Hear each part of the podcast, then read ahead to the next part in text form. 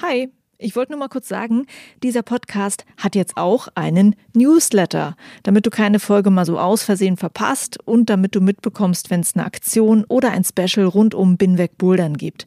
Den Newsletter, den findest du auf meiner Steady-Seite, das ist steadyhq.com slash binwegbouldern und natürlich auch auf binwegbouldern.de. Das war's. Viel Spaß mit dieser Folge. Ich glaube, dass eben alle guten Routensetzer und Routensetzerinnen einschließen wollen, weil wir eigentlich von diesem schönen, positiven Feedback leben, dass wir sehen, wie sich jemand freut. Und deswegen ist eben so wichtig, dass wir auch gegenüber den Routensetzern und Routensetzerinnen verstehen, die wollen oft gar nicht ausschließen, die haben vielleicht bloß noch nicht alle gesehen, die eingeschlossen werden können und wie man das vielleicht dann eben auch macht. Was immer sehr einfach zu realisieren ist und fast überall ein Problem darstellt, wenn ich so in den Kletterhallen unterwegs bin, ist der Einstieg in eine Route. Also meistens startet man mit dem Fuß relativ weit oben und das ist für viele einfach nicht realisierbar. Also niedrige Einstiege sind schon mal ein Schlüssel zum Erfolg. Hi und willkommen zu Folge 143 von Binweg Bouldern. Ich bin Juliane Fritz und meine Gäste sind die Sportwissenschaftlerin Claudia Kern und der Rootsetter Julius Kerscher. Die beiden beschäftigen sich mit der Frage, wie kann man Routenbau möglichst inklusiv gestalten, sodass alle Menschen klettern können, auch Menschen mit verschiedenen Arten von Behinderungen oder Krankheiten. Es ist ja eigentlich das Ziel vom Routen- und Boulderbau in kommerziellen Hallen, dass möglichst viele Menschen klettern und Spaß haben können. Trotzdem ist für zum Beispiel Menschen mit Behinderung der Zugang zu diesem Sport schwer. Was schade ist, weil sie gesundheitlich vom Klettern profitieren könnten. Also, wie kann man einen inklusiven Routenbau verwirklichen? Auf welchem Stand sind wir aktuell, was die Inklusion in unseren Hallen angeht? Darum geht es in diesem Gespräch. Ich wünsche euch viel Spaß dabei und willkommen bei Binweg Bouldern, Claudia Kern und Julius Kerscher. Hallo, grüß dich. Hallo. Ich mache erstmal eine kurze Vorstellung von euch beiden. Ähm, ich hoffe, dass wir auch noch mehr von euch beiden im Interview hören, damit die Leute euch gut kennenlernen. Aber erstmal von meiner Seite, also Claudia. Du bist an der TU München im Kuratorium für Prävention und Rehabilitation und dort Abteilungsleiterin Neurologie was jetzt ganz schön viele Fachwörter sind. Ich versuche es mal anders zu sagen. Du beschäftigst dich unter anderem mit therapeutischem Klettern und das nicht nur in der Theorie, sondern du arbeitest auch mit Klettergruppen und das halt zusammen mit Menschen mit verschiedenen Krankheitsbildern, unter anderem multiple Sklerose, Menschen mit verschiedenen neurologischen Erkrankungen. Und durch diese Arbeit könnt ihr Studien durchführen und mehr darüber erfahren, wie der Sport diesen Menschen hilft. War das eine halbwegs gute Zusammenfassung, Claudia? Ich denke schon, du hast es sehr gut auf den Punkt gebracht. Okay. Dann Julius, du bist Rootsetter und Teil vom DAV Bundeslehrteam Routenbau Breitensport. Du bildest dort Menschen im Routenbau aus. Hier im Podcast warst du auch schon mal zu Gast zu einem anderen Thema, nämlich zum Thema Sicherheit im Routenbau. Das ist ein Kernthema bei dir. Und jetzt hast du aber in Zusammenarbeit mit Claudia einiges erarbeitet zum Thema inklusiver Routenbau. Zusammen wart ihr im November 2023 bei der Kletterhallenmesse Halls and Walls und ihr habt dort einen Vortrag gehalten über inklusiven Routenbau. Das also zu eurer Vorstellung. Und ich finde, zu Anfang sollten wir mal erklären, über was und über wen wir hier eigentlich reden. Also an wen ist das Angebot gerichtet, wenn wir inklusiven Routenbau meinen? Aus meiner Sicht denken wir da eigentlich an alle Personen, die mit oder ohne Einschränkungen bouldern gehen möchten. Aus Sicht des breitensportlichen Routenbau, für den ich heute sprechen möchte, ist ja das eine ganz grundsätzliche Zielsetzung, dass wir eben Breite im Sport wollen. Wir wollen möglichst vielen Menschen dieses Erlebnis verschaffen. Boah, ich bin da hochgeklettert. Boah, ich habe eine Herausforderung geschafft du hast mich dabei gesichert, ich habe dir vertraut, so, das wollen wir möglichst in der Breite, möglichst vielen Leuten ermöglichen. Also eigentlich das, was wir alle davon erwarten, wenn wir in die Boulderhalle kommen. Genau, eigentlich was, was jeder erwartet, ohne dass irgendwie ein Schild an ihm dranhängt, hey, ich bin der und der, ich habe das und das, ich so und so. Möglichst ohne dass irgendwie ein Label an jemand hängt, sollte er diese schöne Erfahrung machen können. Mhm. Und könnt ihr beide mal aus eurer Perspektive erklären, was euch persönlich dazu bewegt hat, euch noch mehr mit dem Thema Inklusion im Routenbau zu beschäftigen? Ähm, ich habe ähm, tatsächlich 2005 hier an der TU München angefangen im Bereich Klettern, therapeutisches Klettern. Also ich komme aus der Therapierichtung. Ich bin Physiotherapeutin, habe früher sehr viel im therapeutischen Klettern gearbeitet, mehr in der Orthopädie, nach Unfallverletzungen und bin dann an der Universität eben in den Bereich Neurologie gestiegen, weil wir festgestellt haben, es gibt ganz viele Patientengruppen, die davon Nutzen tragen können. Und wir haben dann im Rahmen einer Diplomarbeit angefangen zu untersuchen, ob Menschen mit Multiple Sklerose an die Kletterwand gehen können davon profitieren. Das war so mein Einstieg hier. Und äh, so ist es dann gekommen, dass ich immer mehr mit dem therapeutischen Klettern auch im Kontext äh, von verschiedenen Gruppen gearbeitet habe, auch inklusiver geworden bin. Und wir haben einfach festgestellt, dass die Personen so stark profitieren können im Klettern oder im Bouldern, dass sie eine ganz tolle Betätigungsform finden, dass wir so große gesundheitliche Aspekte rausziehen können. Und damit ist natürlich einhergegangen. Wir haben hier eine Kletterwand in der Leichtathletikhalle gehabt, die eher zum ähm, ja, sportlichen Klettern animiert hat, die sehr schwer war von den Einstiegen, die nicht immer die idealen Bedingungen gegeben hat, sodass wir uns peu à peu daran getastet haben und der Routenbau einfach ein Thema geworden ist. Julius, von deiner Seite? Ähm, jetzt hatte ich ganz, ganz viele Erinnerungen und Ideen gerade im Kopf und ich möchte eine Anekdote erzählen, die die Begeisterung für das Thema bei mir geweckt hat. Weil ich meine, es ist das eine, das auf dem Papier zu kennen und das äh, zum Beispiel aus wirtschaftlichen Gründen ernst zu nehmen oder weil man den Auftrag hat. Aber dann die persönliche Begeisterung, die kann ich ganz klar dingfest machen an einem Erlebnis in der DAV Kletter- und Boulderhalle in Bad Tölz. Weil wir da inklusive Routen, so haben wir das damals eben genannt, und nicht einfach möglichst zugänglichen Breitensport gebaut hatten. Und dann kam direkt eben die Zielgruppe und da war eine Nutzerin dabei, die zum ersten Mal bis zum Umlenker hochgeklettert ist. Da hat ein Kollege von mir eine Tour gebaut und die Dame ist aus dem Rollstuhl aufgestanden und zum ersten Mal bis zum Umlenker gekommen und kam mit, mit Freude, Tränen überströmt nach unten und hat sich bedankt. Und das war einfach krass, weil das hat dieses ganze theoretische Wissen halt einfach so konkretisiert, dass die Fragen sich erübrigt haben, warum man das eigentlich macht. Kann ich verstehen. Das muss ich ähm, oder kann ich entsprechend ergänzen. Die Begeisterung, mit der die Leute dann, wenn sie Routen geschafft haben, wieder unten ankommen und das Strahlen in den Augen und diese Zufriedenheit und Freude, die sind einfach selbstsprechend. Damit nimmst du mir auch schon oder ihr nehmt mir die Antwort auf die kommende Frage irgendwie voraus. Ich wollte dich fragen, Claudia, was aus deiner Arbeit so Beispiele sind, die für dich immer wieder verdeutlichen, welcher Mehrwert dieser Sport eigentlich für Menschen haben kann, wenn sie ihn dann ausüben können. Da kann ich dir unzählige nennen, da können wir sicher die Stunde noch füllen mit. Fangen wir gerne im MS-Bereich an, also Multiple Sklerose-Bereich an. Ähm, wir haben zum einen ganz viele Veränderungen auf dem Bereich oder im Bereich der motorischen Ebene, dass die Leute stabiler stehen, dass sie das übertragen können in den Alltag, dass sie auf einmal sich beim Duschen wieder ganz normal waschen können oder anziehen können im Stehen. Und diese Faszination, dieses Übertragen auf den Alltag von den Fähigkeiten, die sie an der Kletterwand schulen oder erwerben, das ist ganz toll. Das sieht man ganz häufig. Oder auch, was mich ganz fast arg fasziniert hat, ist der Bereich psychosozial. Also viele Menschen kommen in die Kletterhalle, haben oft ihr Thema Einschränkungen, Behinderungen mit sich tragend und fangen aber an, über das Klettern oder das Bouldern zu reden und dort auch sich zu Hause zu fühlen, über andere Dinge Fach zu simmeln als über eine Erkrankung, wenn sie chronisch erkrankt sind. Das sind solche Sachen, die ganz viel dazu beitragen, dass so eine Lebensqualität und Normalität entsteht. Das äh, klingt wirklich gut dass das bei den Menschen so im Alltag ankommt.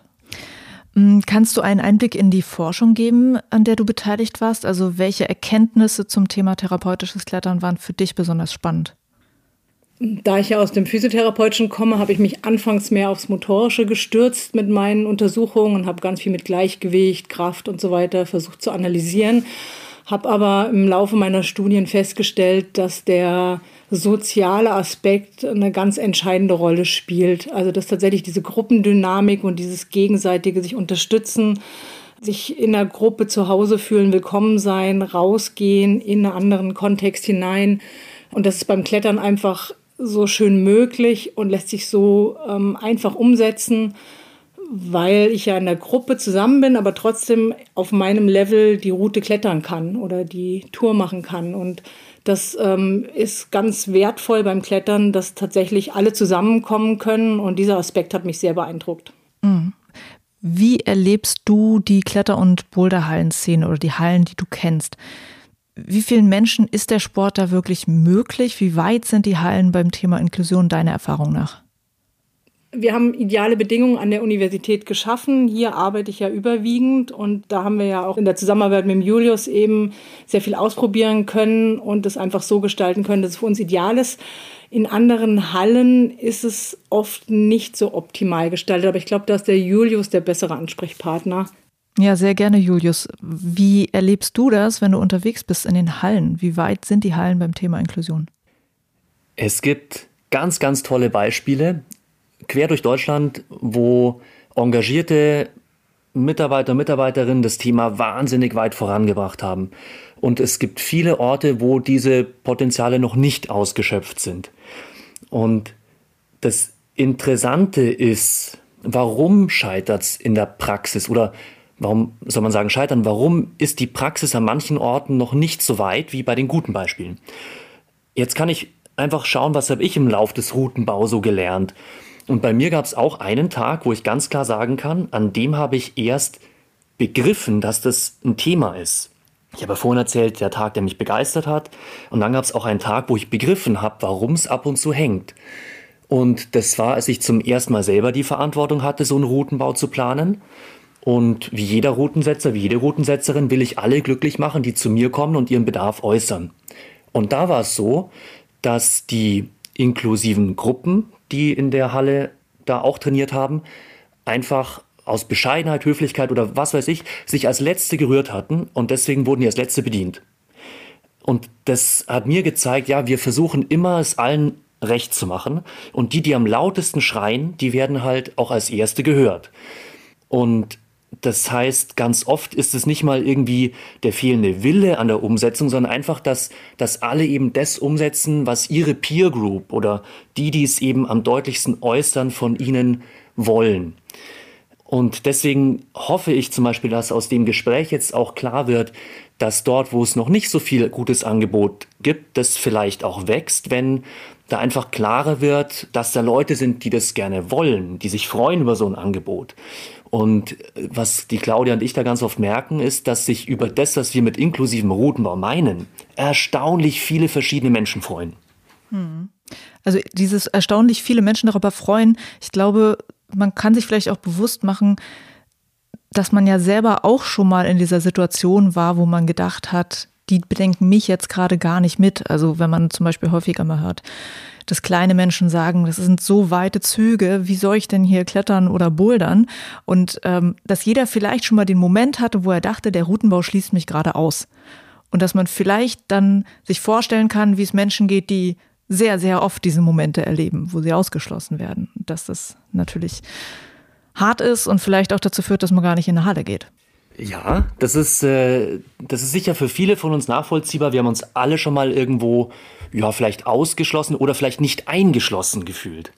Und ich glaube, dass eben alle guten Routensetzer und Routensetzerinnen einschließen wollen, weil wir eigentlich von diesem schönen, positiven Feedback leben, dass wir sehen, wie sich jemand freut. Das hält uns in dieser Branche.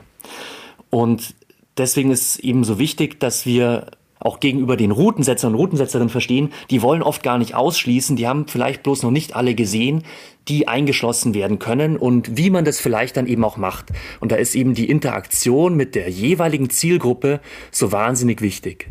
Hm, auf jeden Fall und halt, dass man diese Perspektiven äh, sieht und ähm, versteht, denke ich mal. Ne? Also das Verständnis dafür zu haben, äh, ist ja auch ganz wichtig. Dazu muss man überhaupt erstmal einen Berührungspunkt, glaube ich, damit haben. Also ist es vielleicht auch so, dass die Berührungspunkte zu dem Thema fehlen?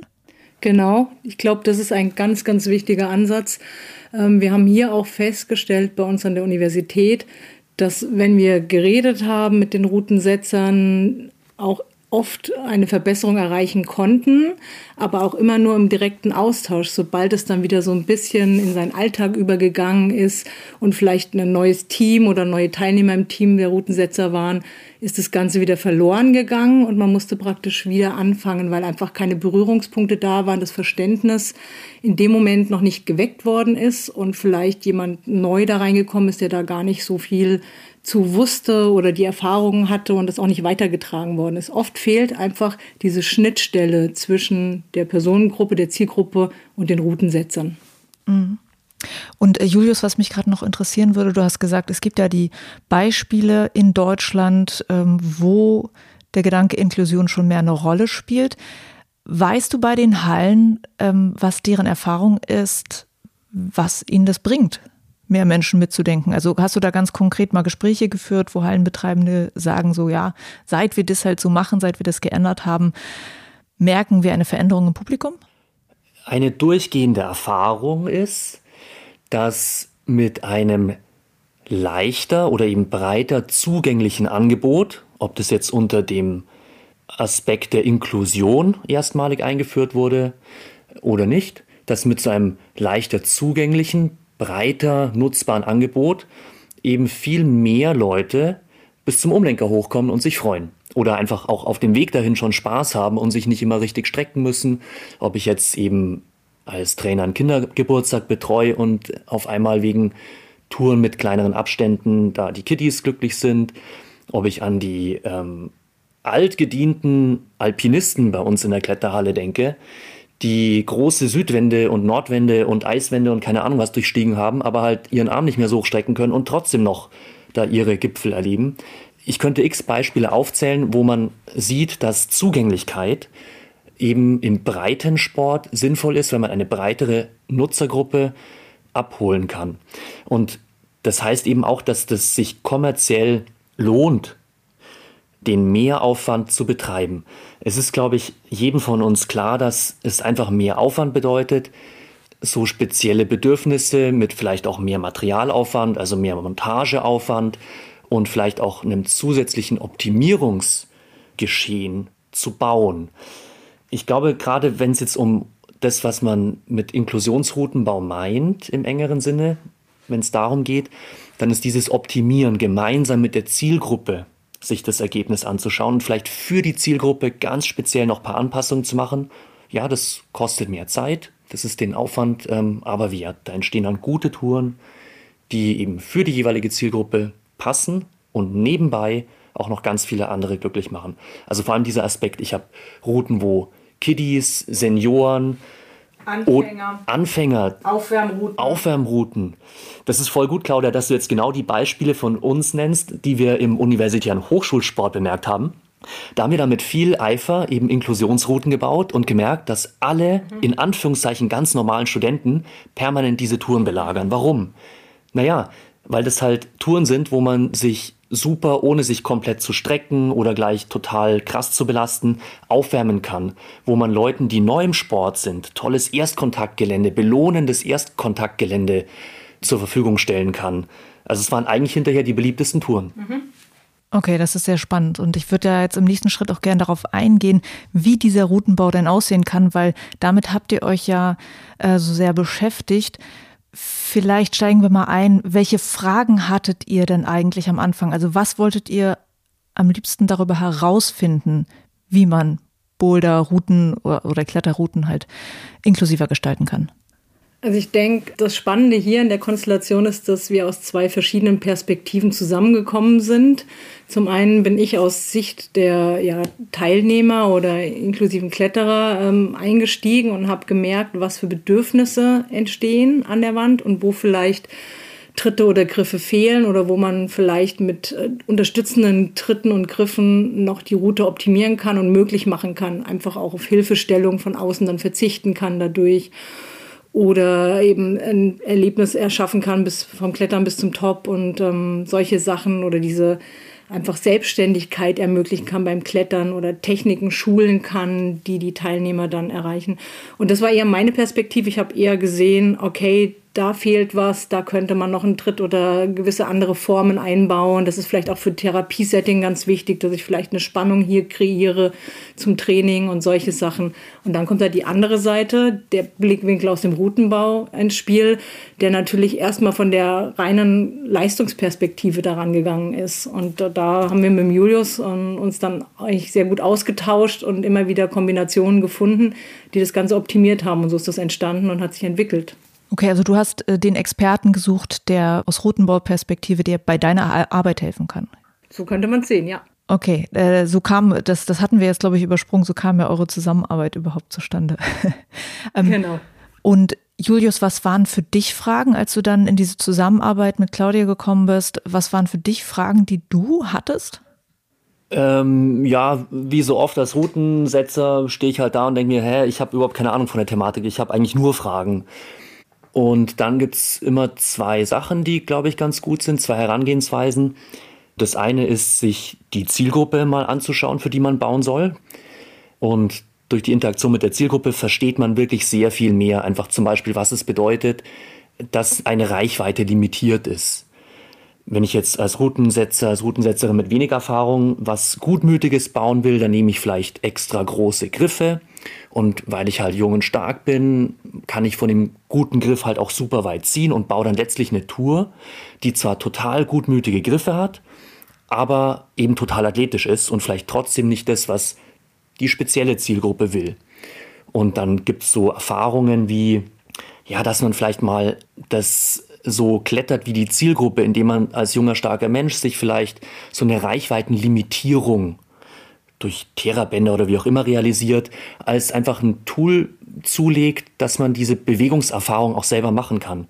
Das Wissen ist das eine, aber diese physische Erfahrung selbst gemacht zu haben, ist was ganz anderes.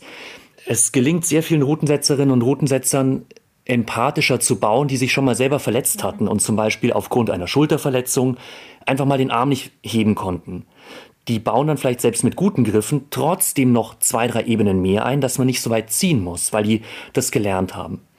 Und also wo kann man das lernen? Das ist diese andere Herangehensweise. Die Zielgruppe, die kann sich ja oft, weil sie nicht vom Fach ist, was den Routenbau angeht, so gut ausdrücken wie jetzt Experten fürs Thema. Und der Experte, den die Claudia und ich, ich war Teilnehmer bei der Claudia und diesem Experten, da konsultiert haben, nämlich der Peter Zeidlag, der das Routenbau Breitensportprogramm im DRV ja leitet.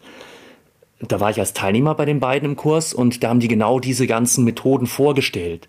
Also solche Hilfsmittel, wie ich als gesunder Durchschnittsmensch mir vor Augen führe, was bedeutet es, was manche Leute kognitiv leisten, weil sie vielleicht nicht so gut sehen können wie ich. Und dann weiß ich, ah, deswegen muss ich bei der Trittwahl zum Beispiel auf die Sichtbarkeit, Erkennbarkeit und sowas achten. Da gibt es dann so Methoden wie Brillen, die halt die Sicht einschränken. Oder dass man mit so Reichweitenlimitierungen arbeitet. Ich teste mal die Tour Top Rope gesichert mit so Therabändern, dass ich mich nicht voll strecken kann und dann verstehe ich viel besser, was wichtige Abstände sind.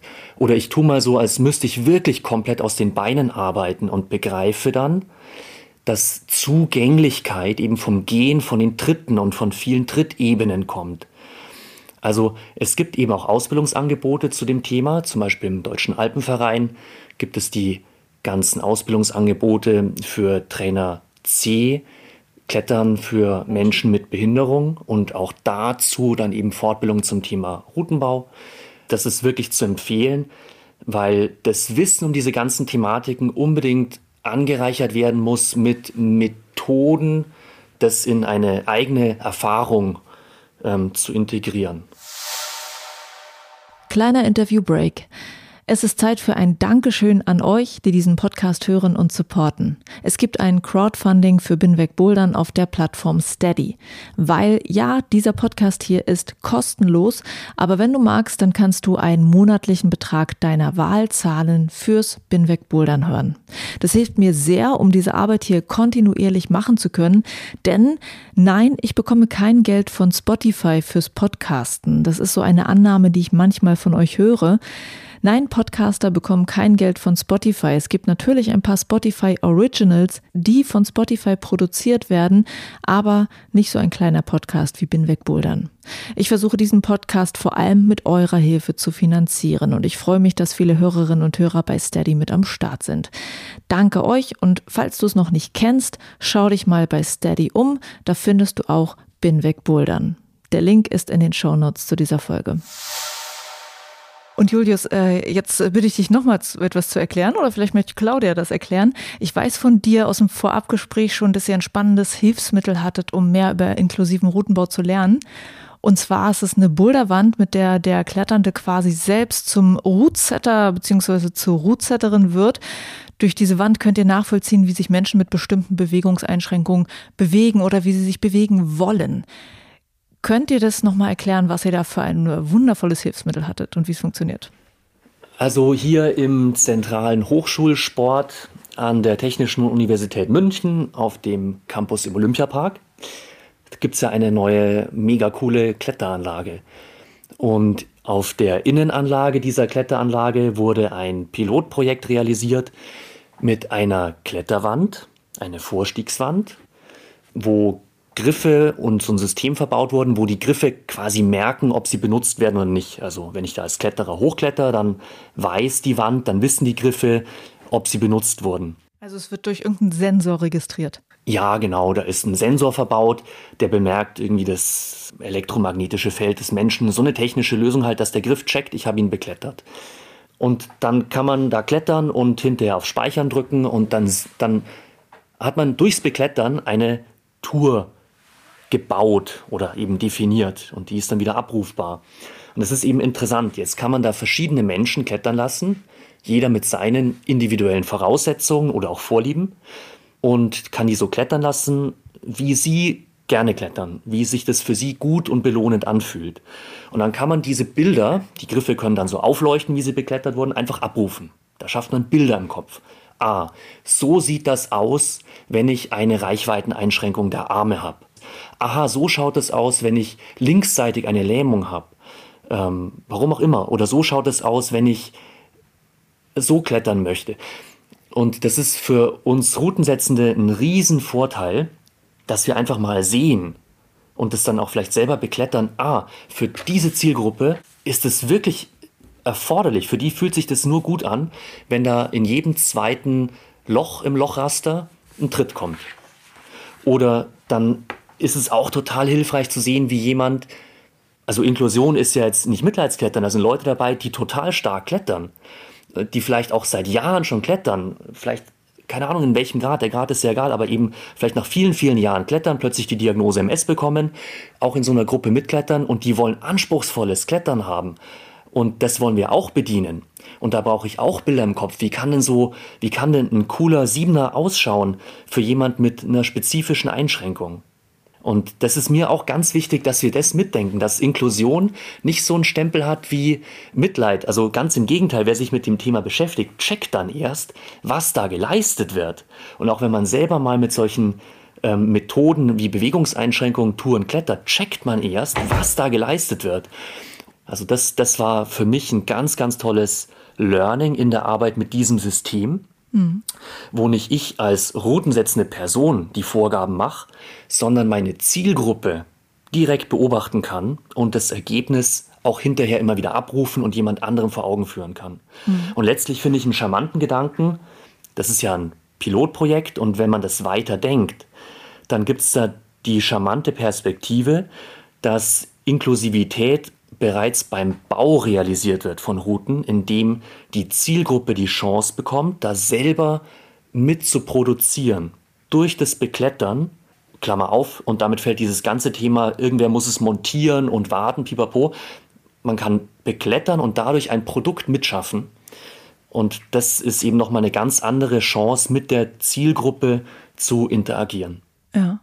Es ist ja, es gibt ja diese Wände, wie jetzt das Kilterboard oder ein Moonboard und so weiter, wo wir diese leuchtenden Griffe haben. Da ist es ja dann irgendwie vorgegeben, was ich da zu tun habe. Und das System leuchtet auch, aber wir, wir können quasi selber bestimmen, äh, wo sind jetzt unsere Griffe und unsere Tritte. Und es kann, wie du gerade schon gesagt hast, auch danach nochmal jemand ausprobieren. Ja, voll cool. Wir kennen alle Moonboard und Kilterboard. Und ja, da ist es ja auch so, es gibt so eine App und man kann dann da auch schon selber Bowler definieren. Da kann eigentlich auch jeder, der mal Routenbau mhm. testen möchte, hey, wie fühlt sich das an, einen coolen Bowler zu bauen? Da kann jeder und jede mal hingehen und das so eintippen und das dann auch mit anderen teilen.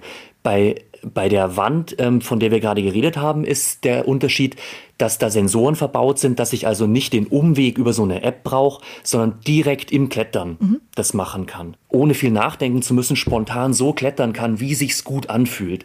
Und das ist genau das, was, was mich so begeistert an dem System.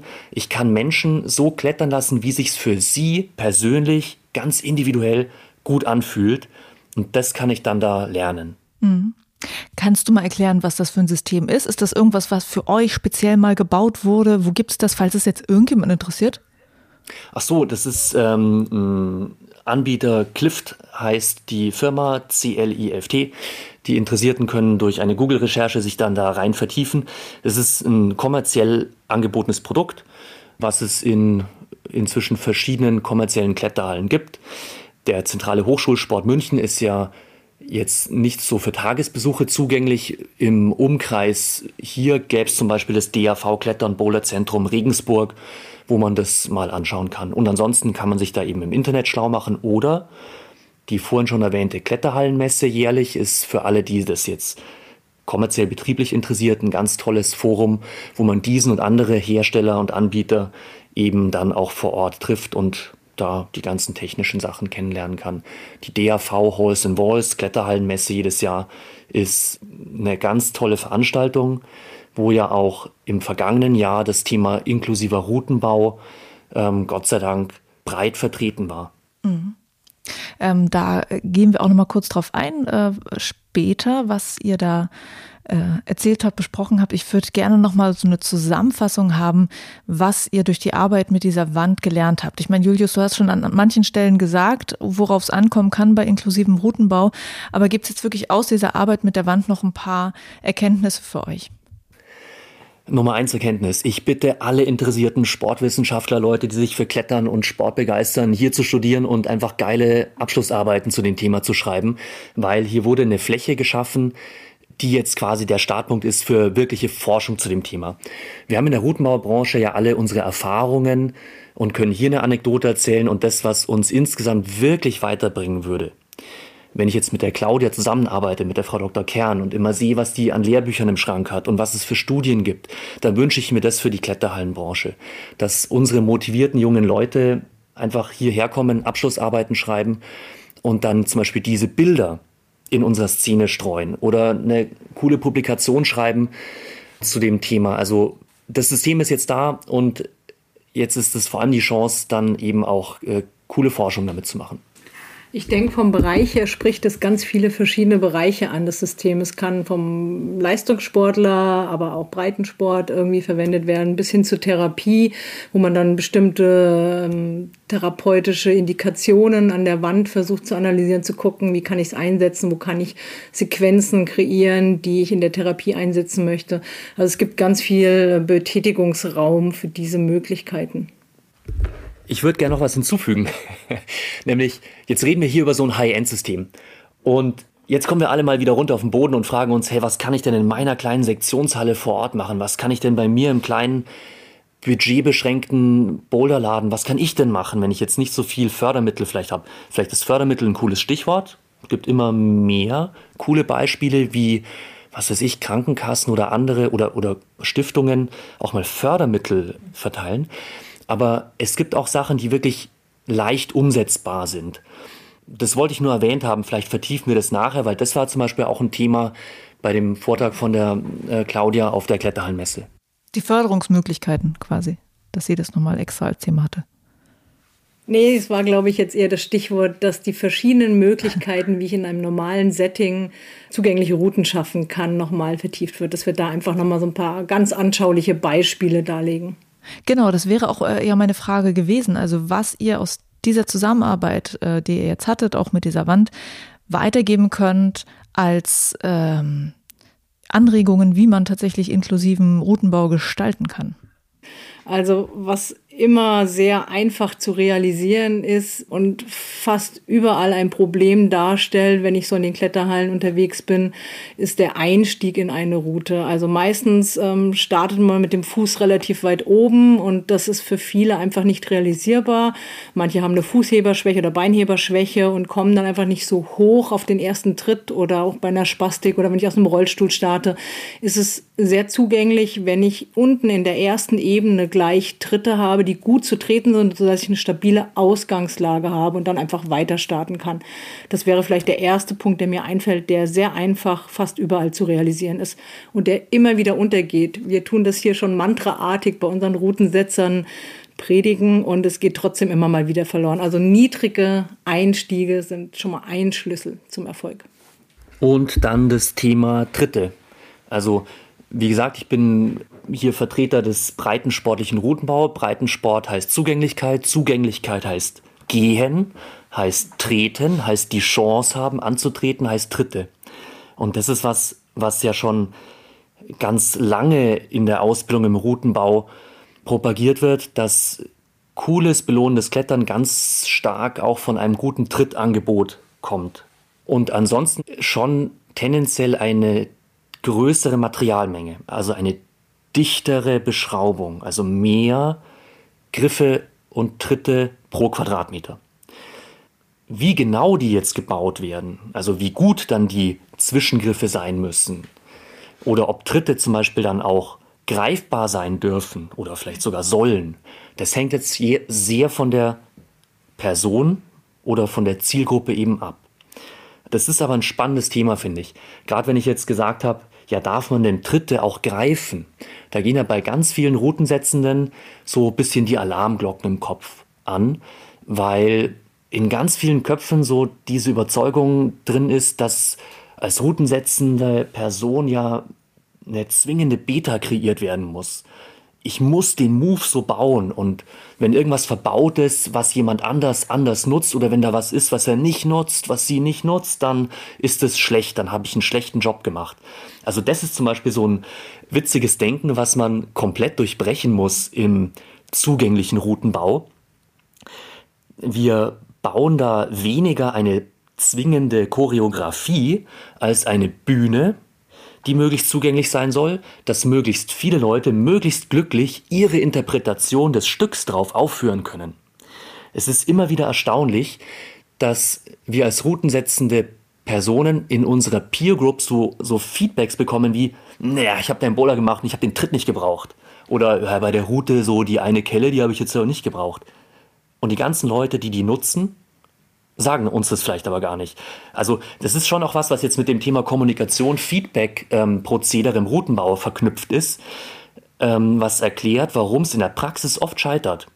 Weil in der, in der Art und Weise, wie wir Routenbau lernen, noch nicht so verankert ist, dass es auch einen sehr guten, wertvollen Routenbau gibt, der nicht zwingend ist, wo man weniger Bewegungen erzwingt, vielleicht Bewegungen ansteuert, als wahrscheinlichste Lösung baut, aber in erster Linie eben ein, ein zugängliches Terrain schafft. Ähm, ich kann mir auch vorstellen, dass für viele der Gedanke daran, äh, ich möchte jetzt inklusive äh, Boulder oder Routen bauen, dass das im Kopf vielleicht bedeutet, dass es ein starker Mehraufwand ist, weil du Menschen mit ganz unterschiedlichen körperlichen Voraussetzungen mitdenken musst. Das heißt, musst du jetzt sehr viel mehr Routen und sehr viel mehr Boulder bauen, um viel mehr Menschen abzudecken, brauchst du sehr viel mehr Material. Also was bedeutet das an Aufwand, ähm, Material, Zeit? Äh, wie würdest du das einschätzen oder wie würdet ihr das einschätzen? Ähm, ja nein. Ähm, Qualität und das ist ja einfach Qualität, was wir hier wollen. Ein, ein, besonders cooles Angebot für viele Leute. Das ist Qualität. Und natürlich ist die mit Aufwand verbunden. Der zahlt sich aber auch wieder aus. Deswegen ist es ja, ich fühle ja nicht so einen so Widerspruch. Aber es ist ganz klar, dass es diese Qualität Voraussetzungen hat. Zum Beispiel materielle Voraussetzungen. Ich brauche einfach mehr Fläche an der Wand. Ich brauche vielleicht mehr Griffe oder vielleicht einfach die passenden. Man kann ja auch immer statt drei Griffe nebeneinander zu schrauben, einen länglichen verbauen. Also das ist dann wieder so ein Punkt, der vielleicht die Routensetzenden abholt. wenn es einen großen Stress bedeutet für Routensetzende, dass ich drei Griffe schraube und dann kommt ein großer und nimmt nur einen her, ja, dann verbaue ich halt vielleicht einen langen, wo eine kleine Person eins, zwei, dreimal drei greift und eine Chance hat und der große nimmt den halt nur oben. Also mit länglicheren Bühnenstrukturen kann man schon auch was gewinnen. Die hat man halt nicht immer. Dann braucht man vielleicht wirklich mehr Material. Also ich kann halt keinen Schokokuchen backen ohne Schokolade. Und wenn ich jetzt eine leicht zugängliche Tour schrauben will, brauche ich mit Sicherheit einfach genug gute Griffe. Vielleicht scheitert es oft schon auf der Ebene in manchen Kletterhallen, dass halt nicht genug Material da ist. Das ist ein Klassiker bei Erstbeschraubungen, dass irgendwelche geilen High-End-Griffe gekauft werden für zwei schwere Touren und man vergisst die breitensportliche Cash-Cow-Ware, nämlich die Henkel und die guten Tritte. Also das braucht's schon. Und natürlich braucht es auch ein bisschen mehr Montageaufwand dann.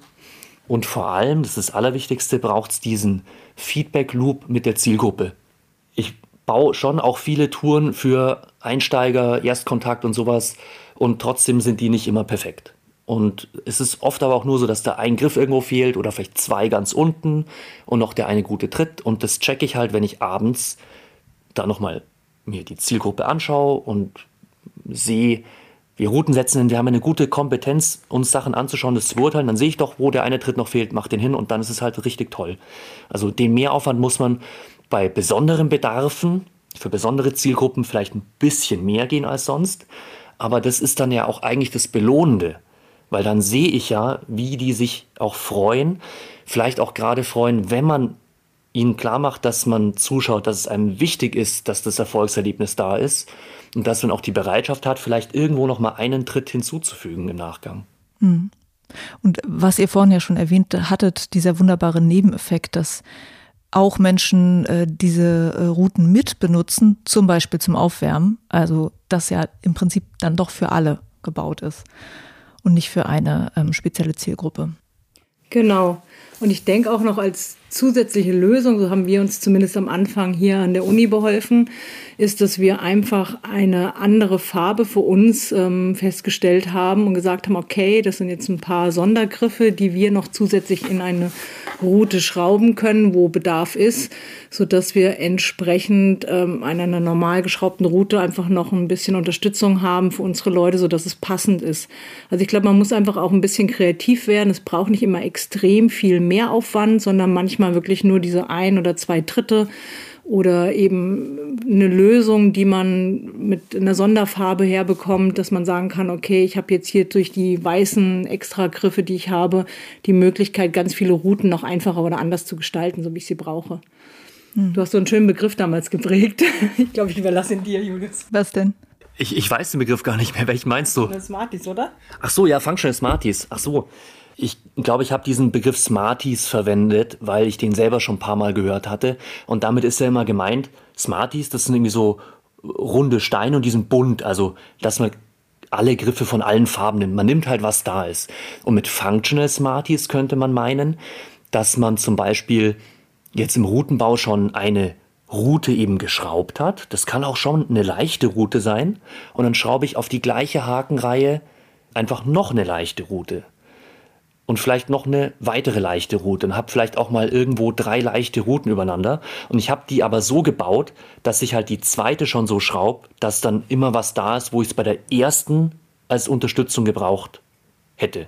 Und bei der dritten mache ich so, dass ich die halt auch nochmal funktional so schraube, dass sie dann im Gesamtgefüge aller drei Touren dieses ganz, ganz niedrigschwellige Angebot schafft. Und was mir jetzt auch ganz wichtig ist, ist, dass wir hier so ein bisschen mal ja, die Kirche im Dorf lassen. Natürlich muss nicht jede Route in jeder Kletterhalle und jeder Boulder, ich rede immer mehr über Routen, weil das im Kontext Inklusion aus verschiedenen Gründen, die die Claudia erklären kann, noch wichtiger ist oder leichter umzusetzen. Es muss nicht jede Route von jedem geklettert werden können. Also darum geht's ja nicht. Also es muss ja weiterhin auch zum Beispiel die passenden Anforderungen für die totale Spitze im Wettkampf, egal ob im inklusiven Wettkampf oder im breitensportlichen oder in, in den Profiwettkämpfen geben. Aber es wäre halt cool, wenn überall zumindest so viel da ist, dass halt jeder diese schönen Anlagen nutzen kann, um dort dieses tolle sportliche und soziale Erlebnis zu haben. Und ich denke mal, das ist auch wirklich umsetzbar. Das ist halt in viel mehr Hallen halt ein paar Bereiche gibt und nicht nur irgendwo in einer Ecke halt ein paar Bereiche gibt, wo wir zum Beispiel mit Functional Smarties, was sich eigentlich überall umsetzen lässt, eben ein paar Linien schaffen, wo der leicht zugängliche Klettersport ein schönes Umfeld hat. Mhm. Äh, Julius, jetzt hast du gerade schon gesagt, dass es ja hier mehr um die Kletterrouten gibt. Ich hätte dich jetzt eigentlich noch fragen wollen, welche Erkenntnisse es für den Boulderbau gibt aus dem, was ihr gemacht habt.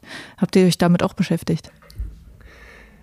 Jetzt von der rein baulichen Seite her, wie baue ich etwas, kann man sagen, dass das eigentlich ähnliche Erfahrungen sind.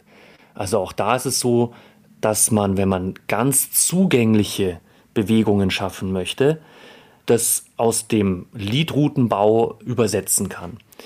Der Kontext Bouldern ist halt insgesamt ein bisschen spannender, weil der Weg nach unten dann eine besondere Herausforderung darstellt, weil ich eben nicht gesichert bin und einfach abgelassen werden kann.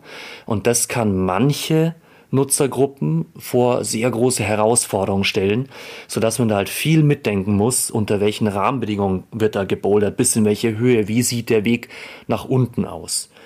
Das sind Sachen, die sich jetzt nicht in einem Satz schnell beantworten lassen, weil die sehr viel mit der Ausbildung der Betreuenden, der Trainer und Trainerinnen zu tun haben. Und da würde ich auch wieder auf die Fachverbände und die Ausbildung darin verweisen, wo man das gesamte Know-how lernt, damit man qualifizierter eben beitragen und und Leute unterstützen kann, dieses coole Ergebnis zu machen. Also jeder, der jetzt hier zuhört, jede, die zuhört und sich denkt, ja, voll cool, ich hätte auch mega Bock, anderen halt diesen schönen Sport, der mir so taugt, zu öffnen, nehmt diese Angebote wahr, wo man eben dann auch halt solche Sonderbedarfe in der Betreuung von besonderen Zielgruppen kennenlernt. Mhm. Ich kann auch immer anbieten, tatsächlich, wer im Umfeld in Bayern zu Hause ist, in München, MS on the Rocks, das ist eine Klettergruppe für MS-Betroffene, hier bei uns eben an der TU München, die samstags ähm, stattfindet. Ähm, wer Interesse hat, sich die Zielgruppe einfach mal anschauen möchte, kann gern vorbeikommen, kann mich auch kontaktieren, dann können wir einen Termin ausmachen. Und es ist immer sehr schön zu sehen, weil das Krankheitsbild der MS einfach ganz viele verschiedene Aspekte und Symptome aufweist, sodass ich ganz viel übertragen kann, auch in andere Bereiche rein. Also es ist einfach sehr vielfältig und da gibt es einfach sehr viele Möglichkeiten, sich mal einen Überblick zu verschaffen. Okay. Ein Gedanke noch. Ähm, es ist ja immer sehr spannend, wenn wir über Inklusion reden. Was für Bilder entstehen da im Kopf? Vielleicht haben einige von uns jetzt sofort an, an körperliche Beschwerden gedacht. Aber es gibt ja zum Beispiel auch den Aspekt psychischer Erkrankungen. Und da gibt es zum Beispiel eine total gute Studienlage bereits zum Thema Bouldern und die psychischen Benefits, die man davon hat. Und wenn ich jetzt an so eine Zielgruppe denke, wenn wir an so eine Zielgruppe denken, dann ist es vielleicht komisch, was ich vorhin gesagt habe, dass vielleicht Abspringen auf einmal so ein Problem ist, das war jetzt stark aus einer Perspektive, die auf körperliche Einschränkungen, wie zum Beispiel Schwierigkeiten beim Absprung, Schwierigkeiten auf einer Matte zu landen, äh, zu tun haben. Also das zeigt, wie komplex das Thema ist und mhm. dass wir immer ein bisschen aufpassen müssen, was für Bilder kommen eigentlich bei uns im Kopf hoch, wenn wir über Inklusion, wenn wir über Einschränkungen reden. Es ist ein sehr vielfältiges Thema, aber eigentlich für, für sehr viele Einschränkungen gibt es interessante Angebote im Klettersport, teilweise auch im Bouldersport. Mhm. Und Claudia, ähm, Julius meinte, du kannst noch besser erklären, warum das jetzt eher in äh, Kletterhallen umsetzbar ist. Kannst du dazu noch was sagen? Also ich glaube, das trifft so ein bisschen das, was Julius eben schon angesprochen hat. Es kommt immer auf die Zielgruppe drauf an, tatsächlich, was ich darunter verstehe, in welchem Kontext ich das einsetze.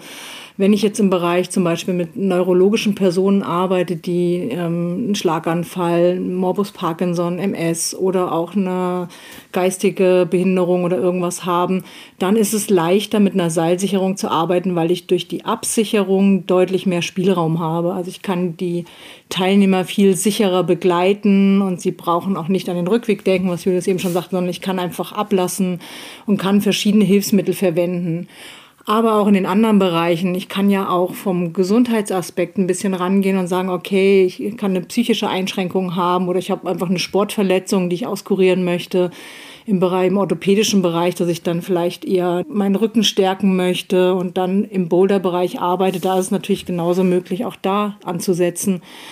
Psychische Erkrankungen lassen sich sehr gut in dem Bereich äh, behandeln oder einfach therapieren. Das wäre so ein bisschen der therapeutische Ansatz.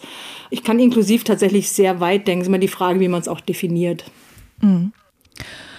Julius, ich würde jetzt mal äh, umschwenken noch zu einem Thema, das hattest du mir äh, in einem Vorgespräch schon mal erzählt, dass deine Erfahrung ist, dass diese Routen oder Boulder, die entstehen im inklusiven Routenbau, ähm, quasi zwei Probleme von Boulderhallen in einem, in einem lösen können. Und zwar, man ist inklusiver für verschiedene Zielgruppen. Gleichzeitig kann man mit inklusiven Routen auch ganz tolle, anspruchsvolle Kinderrouten entstehen lassen. Und das äh, ist wohl auch manchmal ein Problem bei Hallen, dass sie nicht wissen oder es nicht so umsetzen können. Wie baut man eigentlich gut für Kinder? Und ist es nicht eine total tolle Doppelfunktion für die Hallen, wenn man diese beiden Gruppen zusammen bedienen kann? Äh, ja, ähm, das stimmt. es ist eine total coole Chance, ähm, die sich eben auftut, wenn man zugänglich baut. Und zugänglich heißt ja wirklich nur, dass man nicht die Hürden entfernt. Das ist ja lustig. Ähm, ich sitze hier gerade auf einer Anlage und schaue nach draußen, wo ich jahrelang Leichtathletik gemacht habe. War ich Teilnehmer im Leichtathletiktraining und da haben wir Hürdenlauf gemacht. Und beim Hürdenlauf ist ganz wichtig, dass es Hürden gibt. Das ist so ein cooles Gefühl, wenn man es drüber schafft über die Hürde. Und es geht nicht darum, dass die Hürde weggenommen wird. Es geht darum, dass die Hürde halt zur Zielgruppe passt. Da hatten wir jetzt als Kinder und dann als Jugendliche und dann als Erwachsene halt unterschiedlich hohe Hürden. Und so ist halt beim Routenbau auch. Ich muss nicht die Challenge vom Hürdenlauf rausnehmen, dadurch, dass ich die Hürdenhöhe halt an die Zielgruppe anpasse. Und wenn ich jetzt mit dem Gedanken an mehr Zugänglichkeit eine Route baue, mit mehr Material in kleineren Abständen, dann ist es so, dass ich halt die Hürdenhöhe anpasse. Das heißt nicht, dass ich die Challenge vom Hürdenlauf rausnehme, sondern ich passe es halt an. Und das kann dann zum Beispiel gleichzeitig eine mega coole, anspruchsvollere Tour für Kiddies sein und zum Beispiel auch gleichzeitig eine mega coole, anspruchsvollere Tour für Paarteilnehmerinnen von der inklusiven Klettergruppe. Mhm. Also da wird auch nicht eine Tour dann alle glücklich machen, aber insgesamt ist schon so, wenn ich, wenn ich dichter beschraube, wenn ich zugänglicher beschraube, dann habe ich halt eine viel größere äh, Nutzergruppe, die das cool klettern kann. Mhm. Und äh, genau dieser Gedanke, der ist mir nochmal begegnet, als ich jetzt in einer Boulderhalle war, und zwar in der Boulderwerft in Werder. Die haben dort eine, einen Therapiebereich. Die haben dort zwei Wände für therapeutisches Bouldern und direkt hinter einer Wand dahinter ist der Kinderbereich. Und das Coole ist, dass diese Therapiewände, da ist auch die ähm, Neigung verstellbar, das sind so große ergonomische Griffe, da können auch die Kinder gut dran klettern. Und da dachte ich dann, okay, cool, du kannst diesen Bereich quasi äh, für zwei Zielgruppen total sinnvoll benutzen. Du hast den Therapeuten, der da tagsüber seine äh, Kunden bedient. Du hast dann am Nachmittag vielleicht die Kids, die kommen äh, nach der Schule, nach der Kita und da cool unterwegs sein können und abends dann wieder Therapiekurse. So. Also, weil ich auch schon gehört habe, naja, die Kinderbereiche werden ja nur zu bestimmten Tageszeiten genutzt und dann gar nicht mehr. Aber vielleicht hast du Bereiche, die man doppelt nutzen kann und das bringt dann auch wieder vielen Leuten was und es bringt der Halle was. Also, da habe ich mich gefragt, wie viele Doppelnutzungsmöglichkeiten äh, gibt es eigentlich noch, die dieses Thema Inklusion sozusagen einfach ermöglichen? Es sind 57. Das wurde wissenschaftlich ausgewertet. Ja, nein, leider noch nicht ganz. Und das sind auch dann Zahlen, ich glaube, da ist dann auch egal, ob 57 oder 56. Es gibt halt wahnsinnig viele Gruppen, die davon profitieren. Mir fällt wieder das Bild ein, was die Claudia vorhin in meinem Kopf in Erinnerung gerufen hat. Wir bauen mit dem Gedanken, inklusiven Routenbau zu betreiben. Touren an einer Uni-Sportanlage. Und wer geht dann auf diese Touren zu? Eigentlich so gut wie alle. Weil sich alle zum Beispiel warm machen wollen weil wir immer wieder auch Leute haben, die sind vielleicht total coole Speerwerfer und schnuppern mal in den schönen Klettersport rein und die fangen auch dann da an. Also dieses zugängliche Gelände ist eigentlich, ist eigentlich der volle No-Brainer, ist äh, natürlich breitensportlich einfach mega cool. Nicht jede Tour muss komplett easy für jeden machbar sein, aber wenn viele ein cooles, zugängliches Gelände sind, ist es für ungefähr 57 verschiedene Nutzergruppen cool. Okay, Finde ich super. Mehr davon. ähm, und Claudia, in unserem, in unserem Vorgespräch hattest du gemeint, dass du auch noch ein paar Impulse hättest, wie man Inklusion, Klettertherapie und Wettkampfklettern gemeinsam ähm, weiterbringen könnte. Was für Gedanken hast du dazu noch, die wir vielleicht noch gar nicht besprochen haben? Ja, ich finde immer, die Bereiche, die äh, überlappen sich irgendwann im Bereich des Kletterns. Also das Klettern an, an sich ist ja einfach so ganzheitlich, äh, so toll und faszinierend für den Körper, dass ich aus den verschiedenen Bereichen da super ansetzen kann. Ich kann therapeutisch arbeiten, wenn ich ein Problem habe nach einer Sportverletzung oder wenn jemand eine Einschränkung, eine Behinderung hat und der geht dann vielleicht über in den Inklusionskletterbereich, wo ich dann mit verschiedenen äh, Menschen mit und ohne Behinderung klettern kann oder der geht über in den Wettkampfbereich und bringt dann da Leistung und geht irgendwann zu den Para ähm, Climbings oder zu anderen Wettkämpfen. Also es gibt so ganz viele Überlappungsmöglichkeiten und ich finde es einfach so wichtig, dass wir untereinander kommunizieren und dass die verschiedenen Bereiche sich kennen und entsprechend auch ergänzen. Es zeigt sich immer wieder, wenn ich in dem Bereich unterwegs bin, dass jeder so sein eigenes Süppchen kocht und ganz viele anfangen, mit dem Bereich zu arbeiten, sei es mit Menschen mit Behinderung, aus dem therapeutischen Sektor und dann aber irgendwann doch immer wieder zusammenfinden. Deswegen finde ich es toll, wenn wir schaffen, einfach viel mehr in diese Offenheit und Kommunikation zu kommen und eben auch andere Gruppen mit einzubeziehen, so wie wir jetzt festgestellt haben, dass der Routenbau ein ganz wichtiger Aspekt ist, sodass wir einfach in, untereinander viel offener sind. Mhm. Und ihr wart ja auch bei einem Forum jetzt gewesen, wo sehr viele Menschen zugehört haben, die es äh, betrifft beruflich. Ihr wart bei der Halls and Walls Messe Ende 2023 und habt über inklusiven Routenbau gesprochen. Inklusion war coolerweise auch ein Themenschwerpunkt bei der Messe. Wie war denn euer Auftritt dort und wie kamen die Ideen an, die ihr da präsentiert habt? Ja, der Auftritt war natürlich mega cool weil es ein Thema war. Also allein, dass das Thema auf der großen Bühne im Forum war, das war mega cool. Und dafür ganz herzlichen Dank an die Veranstalter und alle, die im Publikum dabei waren und auch hinterher mit uns das Gespräch gesucht haben.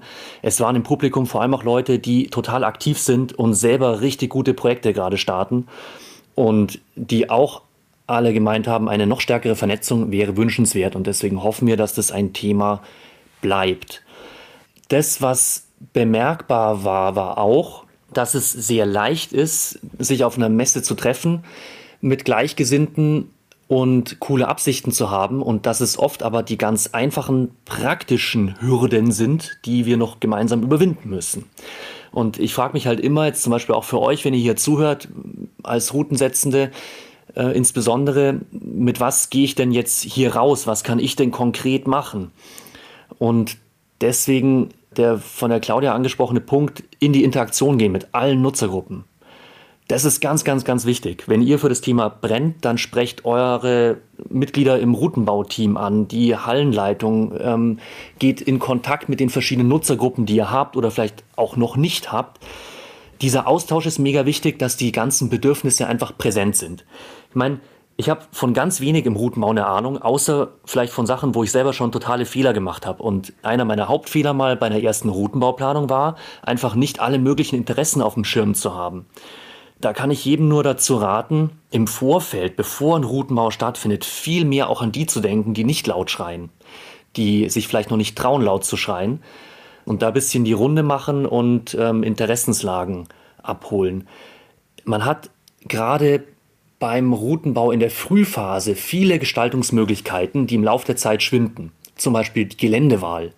Beim inklusiven Routenbau, gerade im Lead-Bereich, sind die passenden, für die Zielgruppen jeweils passenden Geländeformen total wichtig.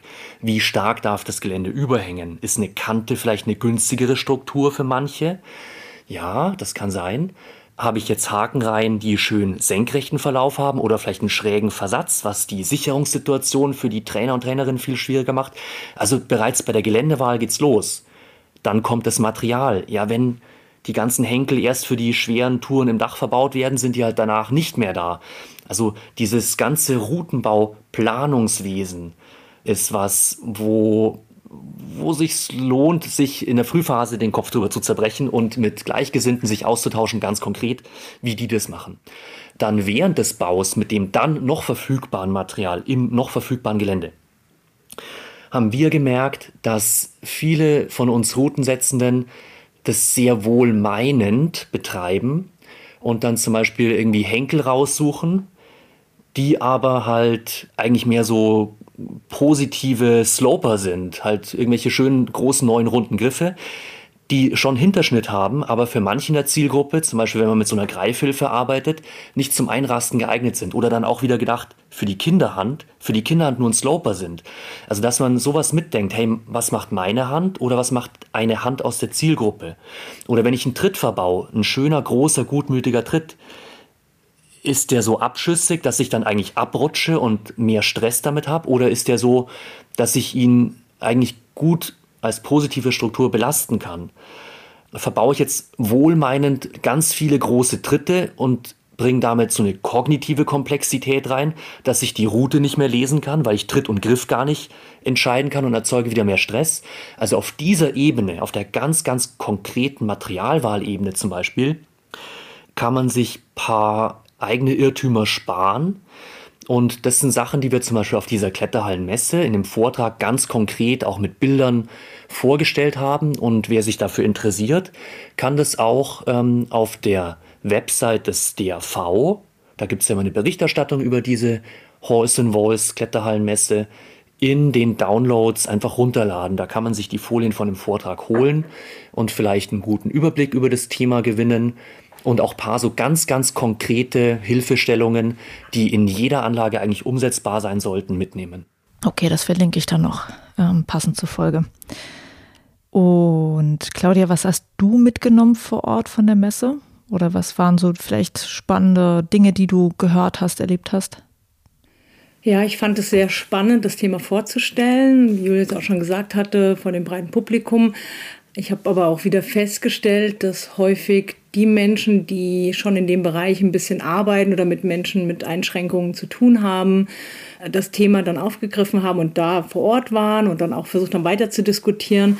Und ich fand es immer spannend, jetzt äh, diesen Vortrag zu gestalten und alle abzuholen. Zum einen die Leute, die noch gar keine Berührung hatten, die so ein bisschen neu in dem Sektor sind, wo ich dann, okay, mit einfachen Tipps und Tricks arbeiten kann, wo ich sehr simpel mit den Sachen, die Julius gerade beschrieben hat, zum Beispiel anfangen kann, Routen zugänglicher zu gestalten aber dann eben auch die Leute. Es ist ein sehr komplexes Thema. Wir haben verschiedene Zielgruppen und wenn wir schon allein biopsychosozial rangehen, haben wir die verschiedenen Bereiche plus innerhalb der Bereiche nochmal die verschiedenen Zielgruppen, die verschiedene Bedürfnisse haben und jeder hat da so seine eigenen Erfahrungen mitgebracht und das fand ich ganz spannend, dass aus jeder Ecke dann nochmal, ach ja, und hier käme das noch dazu und was kann ich machen. Mich hat eine Kollegin angesprochen, die eine Boulderhalle leitet, die überlegt hat, wie sie den Bereich noch mehr ausbauen kann, wo wir dann zum Beispiel wieder zur Therapie ein bisschen zurück zurückgekommen sind und gesagt haben, okay, so eine präventive Kletterrückenschule wäre eine Maßnahme. Also es gibt so ganz viele verschiedene Aspekte und ich denke, wir sind bei dem Thema erst ganz am Anfang und es ist mir auch aufgefallen, dass wir einfach noch so viel Spielraum, so viel Bühne haben, um das zu bedienen und dann noch ganz viele Aspekte zum Tragen kommen. Das fand ich eigentlich das Interessante, dass wir da noch ganz viele Möglichkeiten haben. Mhm. Was ich in vielen Gesprächen auch mitbekommen habe, also ich war ja nicht bei der Halls and Walls, aber weil ich auch gerade oft mit Menschen genau über diese Themen rede, ist, wenn man denkt, sich damit beschäftigen zu wollen und eine Boulderhalle noch vorhat aufzumachen, macht es auch total Sinn, direkt bei der Wandplanung zum Beispiel mit einem Experten zu sprechen oder einer Expertin, die sagen kann, okay, wie kann ich eine Wand äh, aufbauen? Wie kann ich einen Therapiebereich aufbauen? Was brauchen Therapeuten dann eigentlich dafür ihre Arbeit oder was brauchen äh, äh, Menschen mit Behinderung? Also, dass man vielleicht von Anfang an schon die Räume anders gestalten könnte, damit es am Ende passt, weil manchmal ist es schwer, das im Nachhinein dann irgendwie noch äh, zu integrieren. Also ich habe zum Beispiel einen Klettertrainer, mit dem ich ein Interview führen werde, der mit Kindern mit ADHS arbeitet und der sagt, er braucht eigentlich einen Raum, der so ein bisschen abgeschirmt ist, weil die Aufmerksamkeit halt total schnell weg ist bei denen. Und wenn er mit denen klettern möchte, dann ähm, sollen die sich nur auf die Wand fokussieren und nicht auf die tausend Dinge, die drumherum passieren, weil die brauchen so ein bisschen Abschirmung. Und ähm, es gibt Hallen, die haben solche Räume und es gibt Hallen, die haben die nicht und ähm, jetzt find mal so eine Halle. So. Und dann kannst du vielleicht, also war es auch ein Thema dort vor Ort, dass man vielleicht auch von Anfang an schon, wenn man so ein Hallenprojekt angeht, vielleicht mit Experten sprechen könnte, um das ganze Konzept in die Richtung schon zu bewegen? Ja, ich gebe äh, eine ganz allgemeine kurze Antwort drauf und dann kann die Claudia mehr von konkreten Beispielen und aus ihren Erfahrungen und ihrer Expertise erzählen. Die kurze Antwort vorab ist, dass mir gerade der Reini Scherer einfällt, der mit dem Kletterzentrum Innsbruck ja eine weltweit renommierte Anlage hingestellt hat, der gerne erzählt, dass ein Erfolgsrezept immer ähm, mit entscheidend war, dass er rumgegangen ist und einfach geschaut hat, wie das andere machen. So hat er das mal auf einer Horse Voice erklärt. Das lohnt sich im Vorfeld mit den Experten zu reden, was unterschiedliche Nutzergruppen eben da haben möchten. Ich glaube, es lässt sich sehr viel von vornherein planen. Das sei es die Zugänglichkeit barrierefrei, sei es, wenn ich vielleicht ähm, verschiedene Zielgruppen mitdenke, wie Menschen mit äh, blinde Menschen oder so, dass ich einfach schaue, wie ist die Gestaltung mit dem Eingang. Ich brauche äh, Räume vielleicht, um separat zu arbeiten, wie mit den hyperaktiven Kindern. Also es gibt schon verschiedene Sachen, die ich zusammenfassen kann, die wieder verschiedene Sachen bedienen wo ich vielleicht über ein bisschen abgeschirmten Bereich drüber nachdenken kann. Da kann ich Anfängerkurse halten, da kann ich vielleicht einen Kindergeburtstag halten, aber auch mit den hyperaktiven Kindern arbeiten. Also es gibt tatsächlich da auch Schnittstellen in der Planung von einer Halle, wo ich von vornherein sehr gut arbeiten kann. Das macht es sehr einfach möglich. Ja. Gibt es jetzt irgendetwas, was ich noch nicht abgefragt habe, was ihr noch sehr wichtig findet, als Impuls weiterzugeben? Mai, ich will halt einfach, ähm, glaube ich, nur Mut machen, sich jetzt speziell eben, ich rede für die Routensetzenden hier, als routensetzende Person mit dem Thema zu beschäftigen und würde da gern ein bisschen den Stress rausnehmen, den es für viele, so höre ich das, immer wieder bedeutet. Warum? Weil wir ganz oft irgendwie auch so incentiviert sind, dass wir x Touren pro Tag bauen und schaffen müssen und dafür Feedback bekommen, wie viel haben wir geleistet. Und dann ist es natürlich Stress, wenn man ein qualitativ hochwertiges Produkt mit mehr Montageaufwand bauen muss, in Anführungszeichen. Ähm, ich handhabe das so, dass ich, weil ich gerne sowas baue, wenn die Ressourcen dafür da sind, das halt als professioneller Routensetzer im Vorfeld mit kommuniziere und ganz offen sage so, hey, klar, ich baue voll gerne für euch Inklusionstouren und dann müssen die Voraussetzungen sein A, B, C, D und A und B weiß ich eigentlich erst, wenn ich mal mit der Zielgruppe vorher geredet habe, damit es für die dann passt. Also das Ganze macht Spaß, wenn man das Thema so ernst nimmt, dass dann auch die Voraussetzungen dafür da sind, dass es cool zu bauen ist und dass die Zielgruppe hinter wirklich das davon hat, was sich der Auftraggeber eigentlich gewünscht hat oder was die Zielgruppe sich eigentlich gewünscht hat. Also da glaube ich, können wir als Routensetzende ähm, dazu lernen, dass wir für so Spezialbedarfe, die geäußert werden, dann auch mehr sicherstellen, dass die Voraussetzungen dafür gegeben sind, dass das Gelände passt, dass genug Material da ist und so fort. Mhm. Ja, von meiner Seite finde ich eigentlich noch wichtig zu sagen, dass es einfach so selbstverständlich sein sollte, wie es nur geht, dass jeder klettern kann, der möchte und dass wir die Bedingungen brauchen, dass einfach diese Hindernisse oder die Hemmnisse und die Scheu, die Menschen manchmal haben, wenn sie mit anderen Menschen, die eine Einschränkung haben, umgehen, ganz einfach abgelegt werden kann, weil man kann einfach miteinander reden und kommt ins Gespräch und erlebt dann auch ganz viel zusammen, was Spaß macht und wo man dann auch die Berührungsängste verliert. Jeder hat das gleiche Interesse im Endeffekt, der in der Kletterhalle ist. Der möchte gerne, was Julius ja am Anfang auch schon gesagt hat, ähm, Spaß haben an der Kletterbewegung, Freude haben und das geht allen so und das werden alle auch haben. Das kann man gemeinsam super gut erleben in der Kletterhalle, wenn die Bedingungen einigermaßen stimmen. Mhm. Und dann halt der Klassiker an alle, die sich für Routenbau begeistern. Zuletzt, ähm, wenn ihr daran zweifelt, ob sich der ganze Aufwand lohnt, ja, natürlich lohnt er sich. Ihr findet es heraus, indem ihr einfach mal wieder abends zuschaut, wie beklettert wird, was ihr gebaut habt und wie glücklich wir Menschen machen können, wenn wir Touren bauen, die halt zu ihrer gewünschten Hürdenhöhe passen. Mega geil. Okay, das war ein Schlusswort. Julius und Claudia, ich danke euch, dass ihr euch die Zeit genommen habt und die Fragen beantwortet habt. und vielen Dank für eure Arbeit. Gerne, wir danken dir. Danke dir, Juliane. Das waren Claudia Kern und Julius Kerscher hier im Binweg Bouldern Podcast.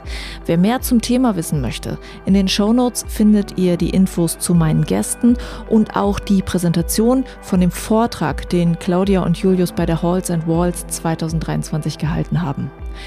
Danke euch fürs Zuhören. Juliane mein Name und ich bin Wegbouldern.